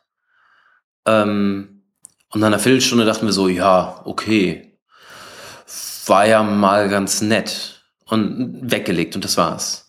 Ja. Ähm, ich habe auch noch das Gegenbeispiel gehabt ähm, mit Chaos Engine. Das haben wir dann auch ausprobiert und wir sind direkt irgendwie vier Stunden hängen geblieben, haben es fünfmal von vorne angefangen, weil es halt bockschwer ist. Aber ähm, wir werden uns in den nächsten zwei Wochen wahrscheinlich nochmal treffen und dann das nochmal angehen, weil wir denken, das muss doch noch zu schaffen sein. Weil das irgendwie dann doch noch ein halbwegs vernünftiges Spiel für mich war. Ja, ich glaube, unabhängig jetzt äh, von den Spielen war natürlich auch die, die Umstände ganz andere früher. Das, das heißt, man hatte natürlich nicht den Druck, irgendwie eine Familie zu ernähren, Mhm. Miete äh, zu bekommen, dem Chef irgendwie gerecht zu werden ähm, und so weiter. Das heißt, der Druck war ein ganz anderer. Hinzu kommt natürlich, dass, glaube ich, diese, diese Multi, ne, diese Local Multiplayer ähm, Geschichte mhm. einfach auch sehr viel Einfluss hatte. Das ist ja so, wenn du zum Beispiel guckst dir einen Film an alleine, lacht man selten laut. Stimmt. Ähm, guck dir ein Spiel, äh, guck dir einen Film an mit mit äh, zwei drei Leuten und dann fängst du an laut zu lachen. Mhm. So allein dieser Effekt und das lässt sich auch auf Spiele übertragen. Du ähm, lässt deiner Emotion einfach viel mehr Lauf. Ja. Und dadurch, dass man natürlich gerade in der Kindheit man hatte beste Freunde, man hatte eine Clique, man hatte super schnellen Zugang, Kontakt zu Menschen. Mhm. Heute ist das so, wenn ich mit jemandem spielen will, dann muss ich erstmal zwei Wochen planen. Ja, genau, bist du im freien Termin. Ob, ob man sich abends treffen kann. Ja. So, na, und diese, diese Spontanität in Kombination mit der kindlichen Faszination ähm, und auch einer gewissen Albernheit, die man ja auch so ein bisschen verliert im Alter, ja. ähm, glaube ich, dass dadurch einfach eine Atmosphäre entsteht, die absolut unvergleichbar ist, einfach mit, mit der eines erwachsenen Spielers. Ja, das stimmt. Ja. Das macht schon viel aus. Auf jeden Fall. Klar, weil, äh, genau, äh, das, das ist auch so, nicht umsonst. Klar, es gibt total viele Titel, die wir online zocken können gegeneinander, aber es ist einfach nicht das Gleiche, wenn der Kollege mit auf dem Sofa sitzt und man ihm irgendwie ins Joypad greifen könnte, wenn man wollte, ähm, ja. als wenn man da übers Headset irgendwie spricht und es immer so einen kleinen Lag noch hat und du denkst, so, hat er jetzt geantwortet? Ist er jetzt noch da? Ah, da ist er ja doch irgendwie. Und ähm, ist einfach ein ganz anderes Gefühl, auf jeden Fall. Naja, mal gucken. Ähm, ich, ich dachte gerade noch an ähm, meine Emulatoren und dass sie ja jetzt auch alle teilweise Netplay unterstützen, aber das ja. bringt's halt auch nicht. Ist das gleiche wie dieser Unterschied, ähm, sitze ich vor dem PC und zocke oder sitze ich auf dem Sofa und zocke? Ist auch ein Riesending. Ja. Ja, absolut, absolut. Was man auch nicht vergessen darf, das waren ja auch nicht nur Spiele, äh, die, die einfach äh, Spaß gemacht haben, sondern das war ja auch einfach der Humor, den man zwischendurch eingestreut hat. Genau. Und das war, man war natürlich als, als Kind und Jugendlicher viel mehr zu begeistern auf allen Ebenen. Ähm, dann hat man halt hier irgendwie deine Liebelei mit einer Klassenkameradin und das sind alles so Sachen, die dann irgendwie so einfließen und mhm. Die dann einfach so wirklich so Emotionen herauskitzeln, von denen man heute so weit entfernt ist einfach. Ähm, genau, weil man vielleicht auch, genau, es ist ja dann wahrscheinlich so, der, diese Emotionen hat man alle dann erlebt und dann sind es vielleicht die damals größten, wie auch immer, dann kommt dieser Nostalgiefaktor oder dieses, man guckt im Alter dann darauf zurück und sagt so, ja, das war das beste Spiel ewig oder das war dieses Mädel, kann ich nicht vergessen oder so. Und wenn man die dann irgendwie nochmal treffen sollte oder wirklich, kann man ja nicht ohne Gefühle da wieder darauf zurückschauen würde, dann würde man sagen, naja, ganz ehrlich, so toll war es dann halt doch nicht. Oder nein, man verklärt diese Dinge einfach. Vollkommen richtig. Ja. Apropos Gefühle. Äh, es stimmt mich sehr, sehr traurig, aber wir müssen jetzt leider unser Gespräch beenden. Ja, verstehe ich. Ich danke dir fürs Mitmachen und wünsche noch einen schönen Abend. Danke, dir auch. Ciao. Okay, danke. Ciao. Ich spreche jetzt mit Kai Uwe. Kai Uwe ist 32. Hi. Hi. Äh, erzähl, worüber sprechen wir? Wir sprechen darüber, äh, warum Gamer sich eigentlich immer so verarschen lassen. Ähm, und zwar habe ich da äh, eine Handvoll Beispiele, nein, keine ganze Handvoll, aber einige Beispiele, wo ich äh, der Meinung bin, dass die, die Industrie oder, oder bestimmte Verlage oder so ähm, ziemlich fiese Dinge mit ihren Kunden gemacht haben, meiner Meinung nach. Ja. Und ich wundere mich einfach, dass die dann trotzdem dann doch kaufen. Also danach. Okay. Äh, das ist einfach eine Sache, die mich seit, eigentlich seit, ich weiß nicht, einem Jahrzehnt oder so wurmt. Ähm, dass ja, wie gesagt, ich, ich, ich versuche mal ein Beispiel zu bringen, ja. Äh, es war irgendwie, ja, ich glaube, es war vor zehn Jahren, kommt hin irgendwie, dass ähm, PlayStation 3 hatte ja dieses Other OS-Feature drin. Mhm. Und ähm, da haben windige Hacker irgendwann den Schlüssel rausgefunden, mit dem man seine Software signieren konnte, sodass sie die Hardware benutzen konnten. Genau. So, und in der Folge hat Sony dann das rausgepatcht quasi und hat gesagt, okay, dann gibt es jetzt kein Other OS mehr. Und ähm, wer diesen Patch nicht einspielt, der hat kein PlayStation Network mehr. Ja. Und ich, ich, ich, mochte, ich fand Sony vorher schon doof aus anderen Gründen, aber äh, das fand ich einfach gegenüber den Kunden ganz schön arschig, weil es gibt halt ein paar Leute, die haben das jetzt ja missbraucht. Ich finde es sogar ein ziemlich legitimes Anliegen, da einfach mal die Hardware freizuschalten. Ja. Aber ähm, um so Homebrew-Zeug halt zu fahren. Aber ähm, sie haben halt alle Kunden bestraft oder alle Kunden, dieses, die, die dieses Other OS-Feature benutzen wollten. Und trotzdem, also wenn, wenn man dann so ein bisschen die, die Kundenreaktionen nachgeguckt hat, dann haben die meisten so ein sehr positive und gesagt, ja, das ist richtig, das sind Hacker, die müssen bestraft werden, immer auf die Schnauze hauen. Ja. Äh, beziehungsweise danach hat, haben die auch noch gut verkauft weiterhin. Ne? Ja. Ähm, ja, ich habe es damals mitbekommen. Also ich bin zwar kein PlayStation-User, äh, aber ich fand das eigentlich äh, sehr interessant, dass es geöffnet wurde. Mhm. Und, äh, und habe mich auch auf Kanälen bewegt, äh, in denen darüber so auch erzählt wurde und so weiter. Das fand ich super spannend. Bist du, bist du generell so jemand, der sehr freiheitsliebend ist, was äh, so das System und so weiter betrifft? Ich glaube ja. Okay. Ja, also bist du vermutlich kein, kein Apple-User, oder? Nee, also, also ich rufe jetzt hier in so einem Gaming-Podcast an, aber äh, ich bin, also ich bin zwar Gamer, aber mehr analog. Okay, ah, also, verstehe. Ähm, und äh, auf meinem Computer benutze ich ein Linux. Also da ist zwar in letzter Zeit mehr passiert und ich spiele auch ganz gerne, aber mehr so casual. Okay, verstehe. Ja. ja. Okay. Ähm, hast du selber damals bei der PlayStation ähm, Linux äh, gefahren oder? Nee, da hatte ich dann im Prinzip Glück gehabt, ähm, als die ähm, als sie quasi rauskam, die PlayStation 3. Da, da hatte ich überlegt, mir mal eine Spielekonsole zuzulegen, die zweite nach dem Super Nintendo. Und, und äh, die wäre es gewesen, eben wegen, wegen dieses Features, ja. ja. Also die, die anderen hatten halt nicht so was Cooles, die hatten dann halt HD-DVDs abspielen können, war jetzt nicht so spannend. Äh, und dann wäre Other OS wäre halt so cool gewesen, irgendwie anders. Okay. Und, äh, aber ich habe das Geld dann nicht ausgegeben. Also ich habe dann einfach keine Spielekonsole gekauft. Verstehe. Ähm, das, was du jetzt also verarschen nennst, ist das für dich auch so ein Grund, warum du äh, ja einfach die Sachen nicht kaufst? Ja, ist es. Also wenn, wenn Firmen so etwas machen, äh, dann vermeide ich die ab sofort eigentlich immer.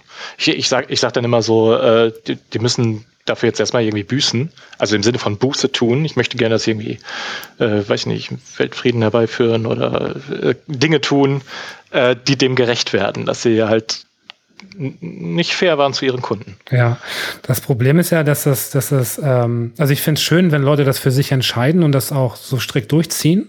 Das finde ich immer, finde ich immer sehr gut. Äh, das Problem an der ganzen Geschichte ist ja nur, dass das irgendwie quasi nichts am Markt ändert, ne?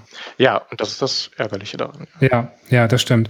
Hast du noch ein aktuelleres Beispiel, ähm, was dich aufgeregt hat? Ich, ich, ich wüsste jetzt noch hier die, die Nummer mit, mit Origin vielleicht, ja, wo EA damals äh, so eine riesen Spionageaktion, erinnerst du bestimmt, eine Festplatte durchsuchen und hast nicht gesehen.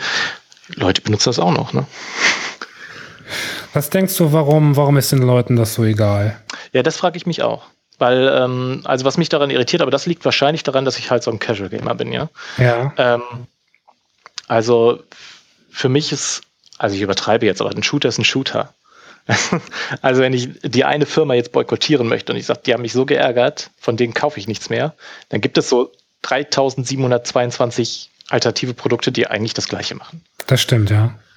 Und äh, das, deshalb bin ich so irritiert. Also, dass die Leute nicht sagen, okay, das fand ich, fand ich fies, ich möchte das nicht, äh, ich möchte das nicht unterstützen und deshalb kann ich doch jetzt einfach, weiß ich nicht, ne, äh, Unreal Tournament kaufen. Ja, ich glaube, also meine eigene Erfahrung ist, ähm, wenn man einmal anfängt zu bohren äh, und seinen Prinzipien nachgehen will und Firmen nicht unterstützen will, die ähm, ja, weiß ich nicht, unethisch handeln, ähm, dann wird es extrem anstrengend, äh, Firmen zu finden, tatsächlich die äh, der eigenen also den eigenen Ansprüchen gerecht werden.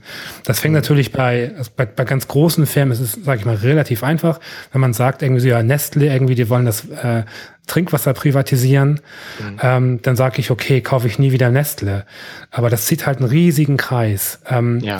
Die Kreise werden immer größer und ähm, im Endeffekt fragt man sich, was kann ich denn überhaupt noch kaufen, äh, wenn ich nur noch Fair Use und, und so weiter halt äh, konsumieren möchte, dann bleibt nicht mehr so viel über, oder? Das ist ein guter Punkt. Aber, aber ich weiß nicht, ob das wirklich zutrifft. Also ja. äh, ist, ist, ist die ganze Branche so naja, ist, nein, das ist sicher, es ist auch eine, es ist auch so ein bisschen so ein Alibi, um zu sagen, ja, fuck it, äh, denn ich fange gar nicht erst damit an. Ja. Also bei, bei, mir ist es so tatsächlich, dass ich, äh, wenn, wenn irgendwo Nestle draufsteht, dass ich das wenn ich es wirklich mitbekomme, nicht kaufe, mhm. äh, weil ich einfach die Geschäftsgebaren einfach extrem scheiße finde. Ähm, das Problem ist nur, bei ganz vielen Sachen weißt du, glaube ich, fast schon gar nicht mehr, wer dahinter steckt. Ich meine, guckt man wirklich immer so auf die Packung, äh, wer steckt überhaupt dahinter? Äh, und dann, dann müsste man erstmal recherchieren, was hat die Firma für eine Historie. Ja, okay, ich glaube, das ist tatsächlich unmöglich, so sein gesamtes Kaufverhalten nur an ethischen Grundsätzen auszurichten. Ja. Und ich sag mal, also ich nehme ja also wenn ich jetzt zurück zu Spielen komme, ähm, ich nehme ja keiner Firma krumm, dass sie kapitalistisch handelt. Ja. ja das ja. ist halt ihre Aufgabe, ihre Funktion. Sie sollen Geld verdienen, ähm, aber halt nicht zu jedem Preis. Das ist so das Ding. Ne? Was, was sind denn so Sachen, die du noch als Verarschung bezeichnen würdest? Was ist denn so mit ähm, ja so In-App-Käufen und äh, ja so äh, DLCs und, äh, und Season Passes und, und der ganze Kram, also der großen ähm, Player, also so EA und Activision etc., die natürlich extrem äh, so die Cash Cow äh, am Start haben und die Leute halt melken. Das ist ja ist ja eigentlich auch schon Verarschung, oder nicht? Ja, kommt drauf an. Also ähm, ich, ich glaube, das kommt drauf an, wie gut das vorab kommuniziert ist. Ja, okay. Also wenn du, wenn du ein Spiel rausbringst und du merkst, also habe ich jetzt nicht meinem eigenen Leib erlebt, das liegt aber an meinem Kaufverhalten, aber man hört dann so davon, dass man merkt, dass bestimmte DLCs nachträglich rausgeschnitten wurden oder das eigentlich funktionierende Spiel kaputt gemacht wurde, damit man dann die Zweitwährung nochmal abkassieren kann oder so. Ne? Ähm, das ist natürlich ziemlich fies und das müsste schon mindestens kommuniziert sein eigentlich, finde ich. Aber, aber wenn das kommuniziert ist, also was, was es halt auch gibt, ist, ist sowas wie ähm, äh, In-App-Käufe, um, um Level frei zu kaufen. Ja, das ist für mich das gleiche, wie früher mal Demos waren. Ja, Ja, Du okay. kaufst halt ein Spiel für 0 Euro und dann kannst du die ersten zwei Level spielen und dann kannst du einen In-App-Kauf machen fürs dritte Level und fürs vierte und fürs fünfte. Also das ist halt, wie gesagt, das ist gleich, was früher mal Shareware oder, oder, oder Freeware war oder so. Mm, Ja, finde ich ein bisschen schwierig, weil gerade bei Free-to-Play äh, werden natürlich Mechanismen genutzt, um Leute auch wirklich zu catchen. Äh, das hast du, glaube ich, bei den Demos früher nicht so gehabt. Äh, das, also klar hast du jemanden äh, angeködert mit einer Demo, aber es waren halt äh, nicht so eine tiefgehenden psychologischen Tricks, um den Leuten das Geld aus der Tasche zu ziehen. Ähm, aber egal, das ist, ist auch ein anderes Thema. Ähm, du sagtest, du bist analoger Spieler. Was heißt das? Ja, dass ich einfach, ähm, nee, ich, nee, nicht, das stimmt nicht. Also ich würde, ich würde gerne mehr Zeit äh, mit Gesellschaftsspielen und Rollenspielen und äh, Brettspielen und Kartenspielen verbringen, Ja. als mit Computerspielen. Da mangelt es dann nur manchmal an Mitspielern. Okay. Aber das ist das, was ich präferiere eigentlich so. Also ich, mache das lieber. Und ich gebe auch mehr Geld aus, glaube ich. Okay. Als Linux-Benutzer, also inzwischen wäre ja auch äh, Steam, ist ja für, für Linux verfügbar. Mhm. Ähm, nutzt du das? Ja, also meine GOG-Bibliothek ist größer Okay. als meine Steam-Bibliothek, aber ich benutze beides. Ja. Ja. Und äh, was spielst du da so in der Regel? Ähm, ich glaube, das, das Spiel, was ich am meisten spiele, ist Hedge Wars. Ja. Das ist ein Worms-Klon, ein Worms 2-Klon. Okay. Ähm, ja, also du hörst schon raus, so hauptsächlich so Casual-Sachen, so irgendwelche, irgendwelche Dinge, die ich starten kann, 10 Minuten zocken und wieder ausmache. Hast du das Gefühl, dass, ähm, also als, als Linux-User hast du das Gefühl, da irgendwie so ein bisschen äh, vernachlässigt zu werden im Spielesektor? Ein bisschen. Ähm, das, das ist halt viel besser geworden, seit es Steam auf Linux gibt. Ja. Ja, da, da hat Valve halt einen großen Stein ins Rollen gebracht eigentlich. Und ähm, ganz viele zielen damit. Manchmal frage ich mich das so, wo bleibt es denn eigentlich? Ne? Also, wieso macht ihr das nicht? Ihr habt es doch schon in, in Unity gebaut, dann ist es doch eigentlich nur noch einmal Compile klicken oder nicht. äh, Kenne ich mich nicht gut genug für aus, um das zu beurteilen. Ja. Aber äh, ja, aber die, die Auswahl ist für mich groß genug. Ja, also wenn ich sage, ich spiele sowieso nicht so viel, es, es gibt schon mehr, als ich spielen kann. Okay. Ähm, wenn, du hast vorhin gesagt, äh, von wegen Buße tun. Ähm, Ja. was, was, was stellst du dir darunter vor? Also was, was könnte jetzt zum Beispiel Sony machen, damit du sagst, okay, das ist ein cooler Move. Jetzt, ich habe euch verziehen. Ja, das weiß ich nicht. Also wie gesagt, mein Ansatz war immer so Weltfrieden machen. Mach doch mal. Doch Geld, fang doch mal an. Nein, weiß ich nicht. Also wenn, ich, wenn, wenn wir sagen, ich bin ein freiheitsliebender Mensch, können sie ja zum Beispiel ihre, ihren Kopierschutz aufgeben. Ja, da, da haben die ja auch mal schlimme Sachen gemacht mit, mit Rootkit installieren auf Computern und sowas. ja. Ähm, könnt ihr mal ganz verzichten. Ja gut, wird natürlich nie passieren. Hm, Weiß ich nicht, weil wirksam sind sie ja eh alle nicht. Naja, gut, also jetzt äh, aktuell dieser, ähm, wie heißt der, Denuvo, ähm, das, ja, weiß ich nicht, also das ist mehr oder weniger unknackbar. Also jetzt, ähm, Äh, sagt mir nichts, kannst du mich aufklären? okay, ähm, ich kenne den technischen Hintergrund nicht äh, des, des Kopierschutzes. Ähm, wie gesagt, heißt Denuvo und ähm, hat zum Beispiel jetzt das neue FIFA, ähm, hat das zum Beispiel ähm, und das neue Doom hat es auch äh, und ist halt ungeknackt. Ähm, bekommst du halt nicht raus. Und ähm, dementsprechend, Okay, wenn, wenn jetzt immer mehr darauf setzen, äh, auf diesen Kopierschutz, ähm, ich bin noch nicht sicher, was das an, an Lizenzgebühren kostet und so weiter. Aber viele, viele AAA-Titel setzen inzwischen drauf und äh, das macht tatsächlich die, die Cracking-Szene so ein bisschen kaputt, sage ich mal. Und äh, genau, also ich, ich glaube nicht, dass sie darauf verzichten werden, kann ich mir nicht vorstellen. Naja, aber es war ja nur irgendeine Idee. Ja, Also um, dieses Buße-Tun zu machen. Ja. Weil damit, damit würden sie der Community was zugutekommen lassen.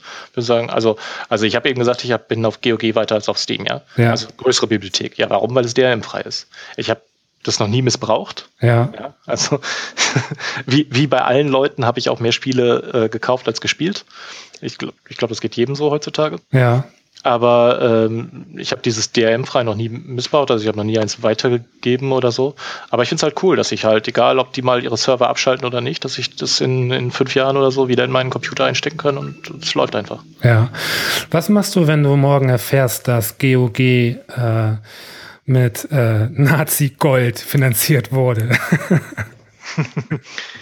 Äh, weiß ich nicht. Ja, wahrscheinlich höre ich auf zu kaufen. Alles runterladen, was ich da habe, da gekauft habe und dann das Konto schließen? Weiß ich nicht. Nee, kann ich echt nicht beurteilen.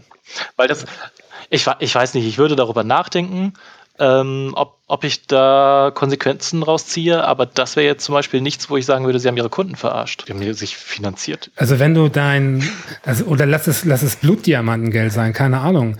Oder ja, okay, oder ir irgendwas Drogen- moralisch. Äh, Genau. genau, ja. Absolut verwerfliches Geld, mit dem halt die Firma aufgebaut wurde. Mhm. Ähm, müsste doch eigentlich sofort dann irgendwie dich triggern und dann müsstest du eigentlich doch sofort irgendwie alles äh, entfernen und löschen und dich davon distanzieren, oder nicht? Nee, wenn ich das Geld. Nee, Moment. Ähm, da muss ich jetzt, auch wenn unsere 15 Minuten rum sind, muss ich jetzt ganz kurz, muss ich jetzt ganz kurz eingreifen. Also ich hätte, äh, inzwischen bin ich ein bisschen alt dafür, ne? Ja. Aber ich hätte jetzt eigentlich kein. Mir geht es tatsächlich ums Geld. Und ähm, also zu unterstützen oder nicht zu unterstützen. Und wenn ich jetzt sage, ich finde EA doof, weil die haben damals dieses, dieses, dieses Spionagetool gebaut und sich selbst was, sonst was alles erlaubt, dann habe ich zum Beispiel kein Problem damit, wenn irgendjemand das raubkopiert. Okay. Weil dann haben die ja nichts dran verdient. Das ist moralisch okay. Also, Moment, das ist auf der Schiene ja. Ja, aber Moment. Ähm, das kannst du natürlich jetzt leicht sagen, weil du noch kein Geld investiert hast. Aber hättest du jetzt schon Geld investiert äh, und danach würden sie sich jetzt so verhalten, dann würdest du trotzdem das, was du hast, noch behalten und auch weiter benutzen, ja? Außer ich kann es refunden. Okay. Also, wenn ich das irgendwie reklamieren kann. Aber Weil- ist, das, ist das nicht eine Selbstlüge? Also dann würdest du dich trotzdem äh, daran irgendwie erfreuen und bereichern, obwohl das irgendwie auf moralisch sehr fragwürdigen äh, Fundamenten steht.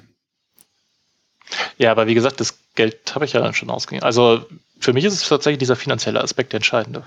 Verstehe. Also es äh, geht Geld über Ethik. Nee. nein, der, nein der, der, der ethische Knackpunkt ist ja, ob du das noch belohnen willst. Also das, das unethische Verhalten. Oder, oder abstrafen willst. Ja. So, und wenn ich jetzt einfach sage, ich benutze es nicht mehr, weil die sind doof, dann, dann habe ich ihnen ja nicht geschadet oder, oder sie weniger belohnt oder so. Also wenn du jetzt noch einen ganzen Schrank voll, voll Nestle-Konserven hast, Ja. was macht das jetzt für einen Unterschied, ob du die isst oder wegschmeißt? Na, das ist dann für mich. Also das, das Unternehmen würde davon nichts mitbekommen, aber im Endeffekt geht es doch auch darum, ähm, wenn ich meine eigenen Prinzipien ernst nehmen will, Mhm. dann muss ich das doch nicht nur abhängig machen äh, von, von dem Geld, sondern auch von dem, was ich schon erworben habe eigentlich. Also ich mache das so. Also ich mache das nur vom, vom Geld oder anderen Vorteilen, Nutzen, die ich der Firma zukommen lasse, abhängig. Schwieriges Thema. ähm, okay, äh, okay, du sagtest irgendwie, ja, Weltfrieden, Weltfrieden ist natürlich ein bisschen utopisch. Ja, das ist, das ist halt irgendein Satz, ja. Also wie gesagt, ich habe ich hab kein, kein konkretes Ding. So. Ja, aber ist es nicht schwierig, irgendwie ähm, von, von Firmen oder Menschen oder wie auch immer ähm, Buße zu verlangen, aber, aber nicht irgendwie aufzeigen zu können, was für eine Buße das sein könnte? ja, vielleicht ist das unfair. Ist, das- ist das schlimm, wenn, ich, wenn ich unfair bin? Ich habe ich hab ethisch echt so wirklich meine Probleme mit dir. Okay, ich verstehe. Nein, gar nicht wahr. Nein, ich habe mir das tatsächlich noch keine tiefere Gedanken zu gemacht. Ich habe eigentlich abgewartet, dass mal was passiert. Ja. So. Also wenn ich sage, ich benutze Linux, dann wäre das ja vielleicht schon mal ein Anfang, wenn, wenn Ubisoft mal Linux-Spiele rausbrächte. Ja, das stimmt. Das stimmt. Kai-Uwe, ich muss jetzt ganz dringend mein Nazi-Gold zählen. Ja. Ich danke dir für das Thema. Ich fände es aber tatsächlich ganz interessant, ähm, in den Kommentaren, falls die Zuhörerinnen und Zuhörer da auch ihre Meinung mal kundtun würden. Das fände ich ganz interessant, inwiefern sie ähm, das Kaufverhalten, das Konsumverhalten abhängig machen ähm, von, von den Firmen und dem, dem ethischen Handeln. Ähm, mhm. Du hast ja deine Meinung recht eindeutig ähm, klargestellt und vielleicht ähm, kann dann noch mal eine kleine Diskussion stattfinden. Fände ich ganz interessant. Und wenn mir noch eine coole Buße einfällt, dann rufe ich wieder an. Sehr gut. Sehr gut. Dann danke fürs Mitmachen und noch einen schönen Abend. Ja, ciao. Ciao. Ich spreche jetzt mit Sabrina. Sabrina ist 27. Hi. Hi. Geht's dir gut? Geht's dir gut? Oh, jetzt könnte ich anfangen, äh, hier mich, mich, zu beschweren über mein Leben und so weiter. Das möchte ich eher nicht. Ja. Äh, lass uns lieber von dir sprechen. Äh, was hast du für ein Thema mitgebracht? Ähm, ich habe folgendes Thema. Und zwar habe ich mit äh, zwei Kommilitonen ein Buch veröffentlicht. Oh, erzähl. Worum geht's? Es geht um intermediale Aspekte in Videospielen und äh, die Verknüpfung von Videospielen mit anderen Medien. Das klingt überhaupt nicht kompliziert. Kannst du das vielleicht noch mal erklären, als wäre ich, sagen wir mal, zwölf Jahre alt? Es ist im Grunde das Zusammenspiel von, von Film und Computerspiel oder von Literatur und Computerspiel oder von Musik und Computerspiel, Musikvideos und Computerspiel und wie diese, wie dieses Zusammenspiel sich quasi dann zeigt. Also es, es gibt so verschiedene Formen dieser Zusammenspiele. Es nennt sich irgendwie intermedial, crossmedial, transmedial und im Intermedialen geht es zum Beispiel darum, dass ähm, zwei Medien ähm, miteinander referenziert sind. Also das heißt zum Beispiel, man hat ein Filmgenre, das in einem Videospiel wieder aufgegriffen wird, wie es zum Beispiel in Red Dead Redemption ganz klassisch der Fall ist. Und ähm, transmedial wäre zum Beispiel, wenn ein Videospiel in einem anderen Medium weitererzählt wird. Das sieht man ganz oft in diesen Kombinationen von, von diesen Kriegsego-Shootern, die dann Lieder von Linkin Park irgendwie einbinden und dann wiederum im Musikvideo wieder darum erzählt wird. Oder okay. halt ganz klassisch einfach der Einsatz von Büchern in Videospielen, die da okay, verstehe. haben können. Gut, ich, ich weiß nicht, ob es ein Zwölfjähriger verstanden hätte, aber äh, ich habe es auf jeden Fall jetzt verstanden, denke ich. Äh, in welchem Kontext entstand das Buch und warum, wieso, weshalb? Ähm, das ist, das ist, da muss ich ein bisschen ausholen. Ähm, ich habe ähm, in Marburg studiert und äh, wir haben uns damals in so einer kleinen Interessengruppe zusammengetan, weil die, also medienwissenschaftliches Studium und es gab keinen so richtigen Game Studies Fokus, was wir ein bisschen schade fanden. Und haben uns dann mit so äh, fünf, sechs äh, Studierenden zusammengetan und so ein kleines Kolloquium gegründet. Ja. Und äh, uns dann irgendwie einmal wirklich getroffen und über, über Theorien gesprochen, aber auch ganz praktisch einfach uns hingesetzt und gespielt, was ja ganz nett ist, weil man in der Uni dann alle Konsolen noch zur Verfügung hat und so.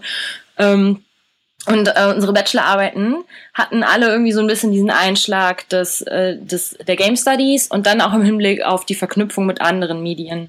Und dann haben wir uns überlegt, eigentlich wäre es ja ganz cool, wenn man das sich irgendwie nochmal nutzbar machen könnte, wenn man diese Arbeiten schon geschrieben hat und die waren auch einigermaßen gut, ähm, ob man das nicht veröffentlichen könnte. Und dann haben wir halt dann mit unterschiedlichen ähm, Dozenten gesprochen und die meinten, es sei eigentlich eine ziemlich gute Idee, eben weil diese Wissenschaft noch relativ jung ist ja. Und ähm, es da noch Raum gibt, einfach auch für Nachwuchswissenschaftler dann. Und dann haben wir uns hinterher zu dritt zusammengeschlossen, zwei Kommilitonen und ich, und haben diese ganze Organisation irgendwie so in die Hand genommen und uns auch ein paar externe Autoren gesucht, die mitgeschrieben haben.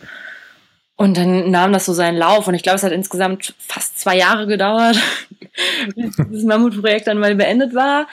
Aber das war tatsächlich ganz spannend, weil eben so super viele Perspektiven einfach aufgemacht worden sind. Das ähm, war ziemlich interessant in der Arbeit, weil natürlich jeder das irgendwie so ein bisschen, bisschen von einem anderen Blickwinkel aus äh, beleuchten kann. Wir haben zum Beispiel einen Beitrag drin, der äh, sich im Grunde damit befasst, ähm, diese Tabletop ähm, und Pen-and-Paper-Spiele, ne, die ja so ein ganz bestimmtes Regelwerk haben und nur auch funktionieren, wenn man eben dieses Regelwerk befolgt. Und wenn man sich dann eben sowas anschaut wie Skyrim, das im Grunde ja die digitale Umsetzung des Ganzen ist, ähm, und du dann aber plötzlich die Möglichkeit hast, diese Regeln zu umgehen, inwiefern das sich dann wieder auf die, auf die Kohärenz der Spielwelt eigentlich auswirkt. Ja.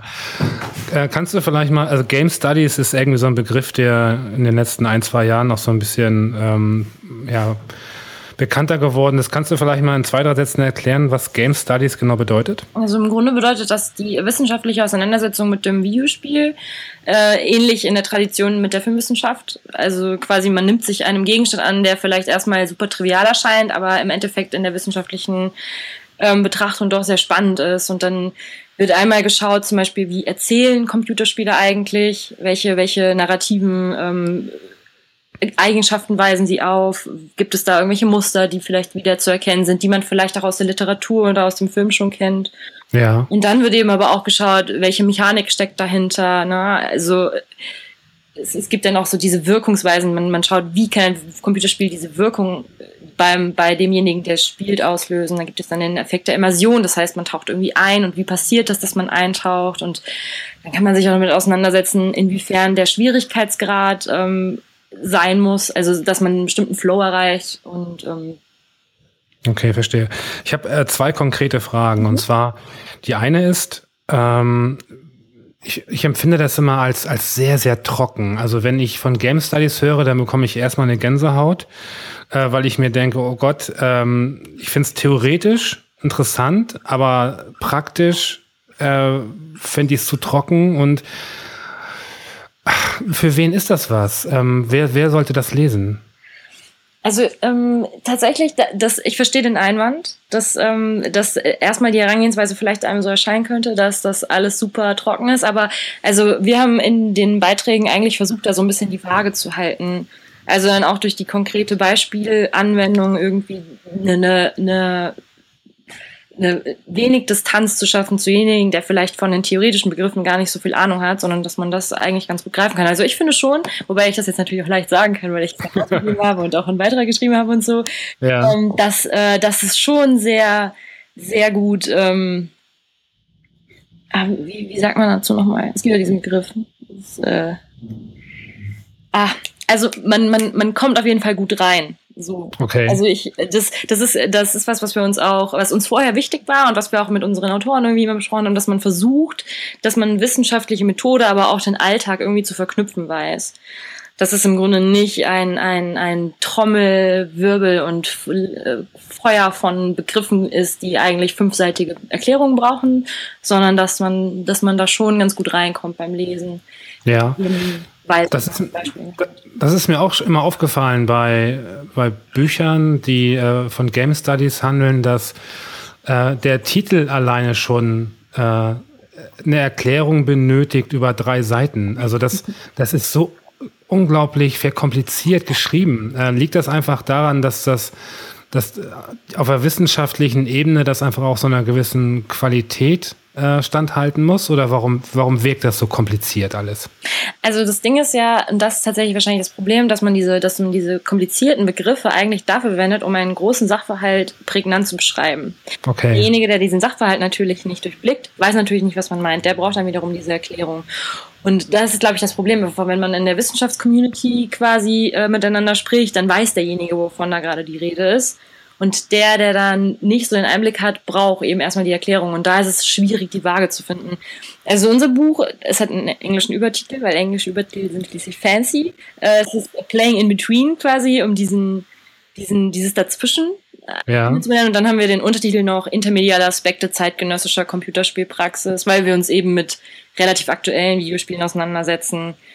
Und das Wort intermedial ist vielleicht, auch wenn es, wenn es natürlich verschiedene Theorien dazu gibt und dann auch noch die, die weitere der Remediatisierung, dass sich quasi alte Medien mit neuen Medien verknüpfen etc. Insofern aber schon griffig, als dass man das zwischen den Medien irgendwie hat und dass so eine Medien ähm, Vielzahl quasi angedeutet wird. Okay. Entstand das Buch jetzt also äh, innerhalb eines Studiums? Quasi zwischen zwei Studien. Also es ist so zwischen dem Bachelor und dem Master entstanden. Also wir sind auch alle drei noch im Master gerade, also so Ja. in Endzügen. Und ähm, es ist aber weiterhin Medienwissenschaft und wir beschäftigen uns alle auch eigentlich immer noch mit dem Thema, mal mehr, mal weniger so. Einige Abschlussarbeiten werden wahrscheinlich sich auch wieder damit beschäftigen. Also es ist schon so ein bisschen den Fokus, den alle so gewählt haben. Ja. Ähm, das ist auch so ein bisschen mein Empfinden, dass ähm, Titel, die in dem Bereich entstehen, äh, oftmals einfach Teil des Studiums sind. Und dann frage ich mich immer, ähm, hat das irgendwie auch abgekoppelt vom Studium einen praktischen Nutzen für die Außenwelt oder hat das äh, eigentlich nur eigentlich den Alibi-Effekt jetzt einen Schein zu machen? Also ist jetzt ein bisschen provokant gefragt, aber ähm, wo ist der praktische Nutzen bei diesem Buch, das ihr jetzt geschrieben habt? Also es ist ganz spannend. Es gibt einen Beitrag von äh, Felix Liedl, der die Frage nach dem, dem Problembereich des Videospiels als Kunst betrachtet. Ja. Und ähm, schaut dabei eben auf Max Payne und guckt, äh, wie, wie wird Film und Videospiel unterschiedlich bewertet. Und ich finde, das ist eigentlich sowas, was nicht unbedingt nur für ein Studium äh, wichtig ist, sondern was auch irgendwie weiß ich nicht, der Feuilleton vielleicht gut finden könnte, keine Ahnung. Aber, ähm, und dann gibt es einen Beitrag, der sich mit dem Militainment auseinandersetzt, also quasi dass ähm, die Involvierung vom Militär in, in eigentlich ähm, Alltagsunterhaltung. Okay. Auch das ist äh, ziemlich spannend, weil es eigentlich ziemlich kritisch zu betrachten ist, inwieweit da vielleicht auch äh, Waffenhersteller in die, in die Entwicklung des letzten Call of Duty oder Medal of Honor eingebunden sind und Ja. da wieder einfach ähm, so unterschwellige Promo geleistet wird, indem man eben da eine Zusammenarbeit hat. Also das äh, würde ich schon sagen, dass das nicht nur ähm, den wissenschaftlichen Nutzen hat, sondern eben auch irgendwie gesellschaftliche Relevanz. Ähm, die Artikel, die du jetzt als Beispiele genannt hast, äh, könnte man die in der Form auch zum Beispiel in der WASD veröffentlichen oder müsste man die dafür noch stark abändern? Vielleicht müsste man sie ein bisschen kürzen, könnte ich Ja. mir vorstellen. Aber im Grunde, glaube ich, wäre das durchaus möglich, sofern natürlich die WASD daran Interesse hätte. Aber so von der Lesbarkeit her würde ich sagen, geht es klar, weil die ähm, nicht so sehr mit, mit Fachtermini hantieren. Und ähm, wie gesagt, eben auch, ich glaube, das wäre da auch ganz gut eingebettet. Da würden sich wahrscheinlich Felix Lili und Thomas Benitz auch freuen, wenn sie so ein bisschen noch äh, ihre, ihre Erkenntnisse weitertragen können und eben auch weiter als nur in die Wissenschaftscommunity. Das ist ja auch immer Ja. Sehr- Ja, was mir öfter aufgefallen ist bei, bei Texten äh, zu Game Studies, dass ähm, leider, ähm, ich glaube, das ist so ein bisschen dem Studium geschuldet, der Stil äh, sehr vereinheitlicht ist. Das heißt, du liest den Text durch und äh, du kannst irgendwie, du hast keinen Namen dazu. Das, das könnte quasi jeder Student in dem Bereich geschrieben haben, weil sich kein persönlicher Stil durchsetzt. Ähm, ist das nur mein Empfinden oder ist das wirklich so, dass die Texte eher so einen einheitlichen Stil bilden durch die Wissenschaft, durch den wissenschaftlichen Kontext? Ja, ich glaube, das ist tatsächlich dem wissenschaftlichen Kontext geschuldet und da würde ich dir fast auch zustimmen, weil es im Grunde so, eine, so einen Konsens gibt darüber, wie ein wissenschaftlicher Text zu klingen hat und wie ein journalistischer Text zu klingen hat. Also ich kämpfe da auch immer mit ein bisschen, weil ich Ja. auch ein bisschen journalistisch arbeite so und manchen Professoren gefällt es dann halt gar nicht, dass ähm, dann irgendwie ein bisschen ausgeschmückter oder verblümter geschrieben wird und Verstehe. das kommt immer so ein bisschen aber auch dann drauf an, mit wem man dann gerade arbeitet und wie man selbst natürlich auch den Anspruch einfach vertritt. Das, Wie lang, also du meintest zwei, zwei Jahre habt ihr daran gesessen. Wie groß war das Team insgesamt? ähm, Herausgeber waren wir zu dritt Ja. und an Autoren hatten wir noch, muss ich, muss ich gerade nachdenken, ähm, ich glaube noch eins, zwei, drei, fünf andere. Also zu Okay. acht insgesamt, genau. Aber Ja. die, die meiste Arbeit haben wir zu dritt gemacht dann. Ja. Ähm, in der Literatur gibt es ja immer so, ja, so, so Rockstars, äh, die halt äh, auch so ein bisschen mit ihrer Persönlichkeit glänzen und so. Gibt es auch im wissenschaftlichen Bereich, gibt es so ein, zwei Charaktere in der Szene, die auch so, so, so gewisse Rockstar-Attitüden haben oder, oder ist das eher hinderlich, da so äh, ähm, individuell hervorzustechen? Das ist eine gute Frage. Also ist, man fällt auf durch die, die äh, scheinbare Wichtigkeit seiner Theorien, würde ich sagen. Und die, den, den äh, ob es jetzt gerade durchbrechend war oder nicht.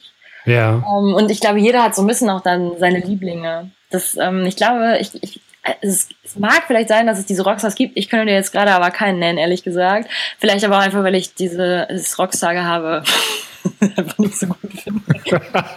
ich glaube, da bin ich dann ein bisschen zu anti, weißt du, so von wegen, ach Gott, der inszeniert sich da so und dann Ja. du nur so lala. Ich meine, wenn die Texte geil sind, dann mag man sich auch in, in, in, inszenieren können, aber Ja. Ja. ja, gut, mag sein, dass wirklich äh, gerade in, in diesem Bereich das auch eher hinderlich ist.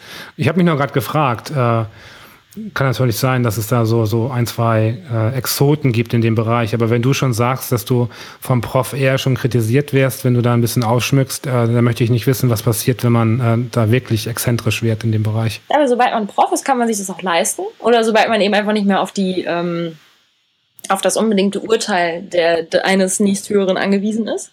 Ja, Ähm, aber so als Student kann man da auch mal einen auf den Deckel kriegen, ja, schon. ja, ja.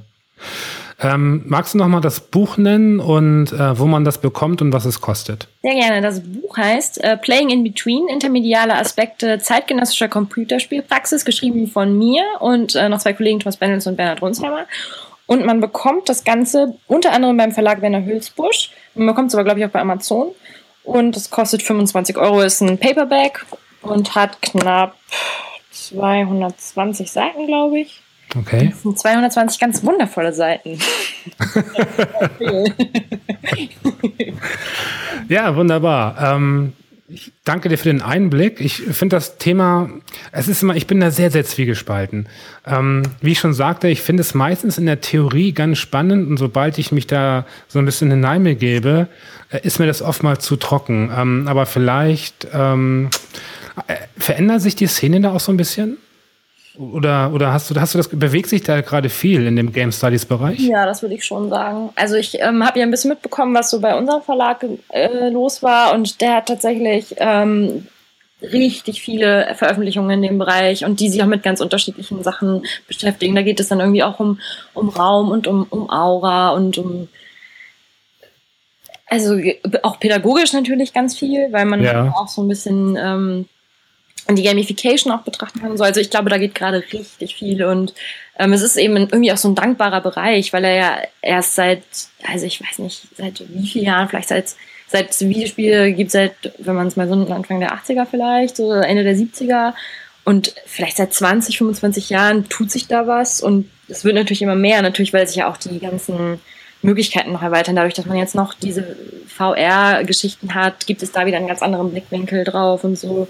Also es ist eigentlich ziemlich spannend, weil es so stark im Wandel ist und damit natürlich auch die, die Betrachtung von außen so einem starken Wandel unterliegt und da sich noch ganz viele Möglichkeiten mitnehmen. Ja, in dem Bereich, abschließende Frage, in, in dem Bereich, ähm, von welchen Zahlen spricht man, ähm, wenn man sagt, das war ein erfolgreiches Buch im Bereich Game Studies? Wie viel muss man da absetzen? Oh. Sind es 10, sind es 100, sind es 1000, sind es 50.000? Keine Ahnung. Ich weiß gar nicht, ob man überhaupt im wissenschaftlichen äh, Betrieb bei Büchern von Erfolg reden darf. Verkaufen sich ja generell eher äh, behäbig, weil, weil es natürlich Fachbücher sind.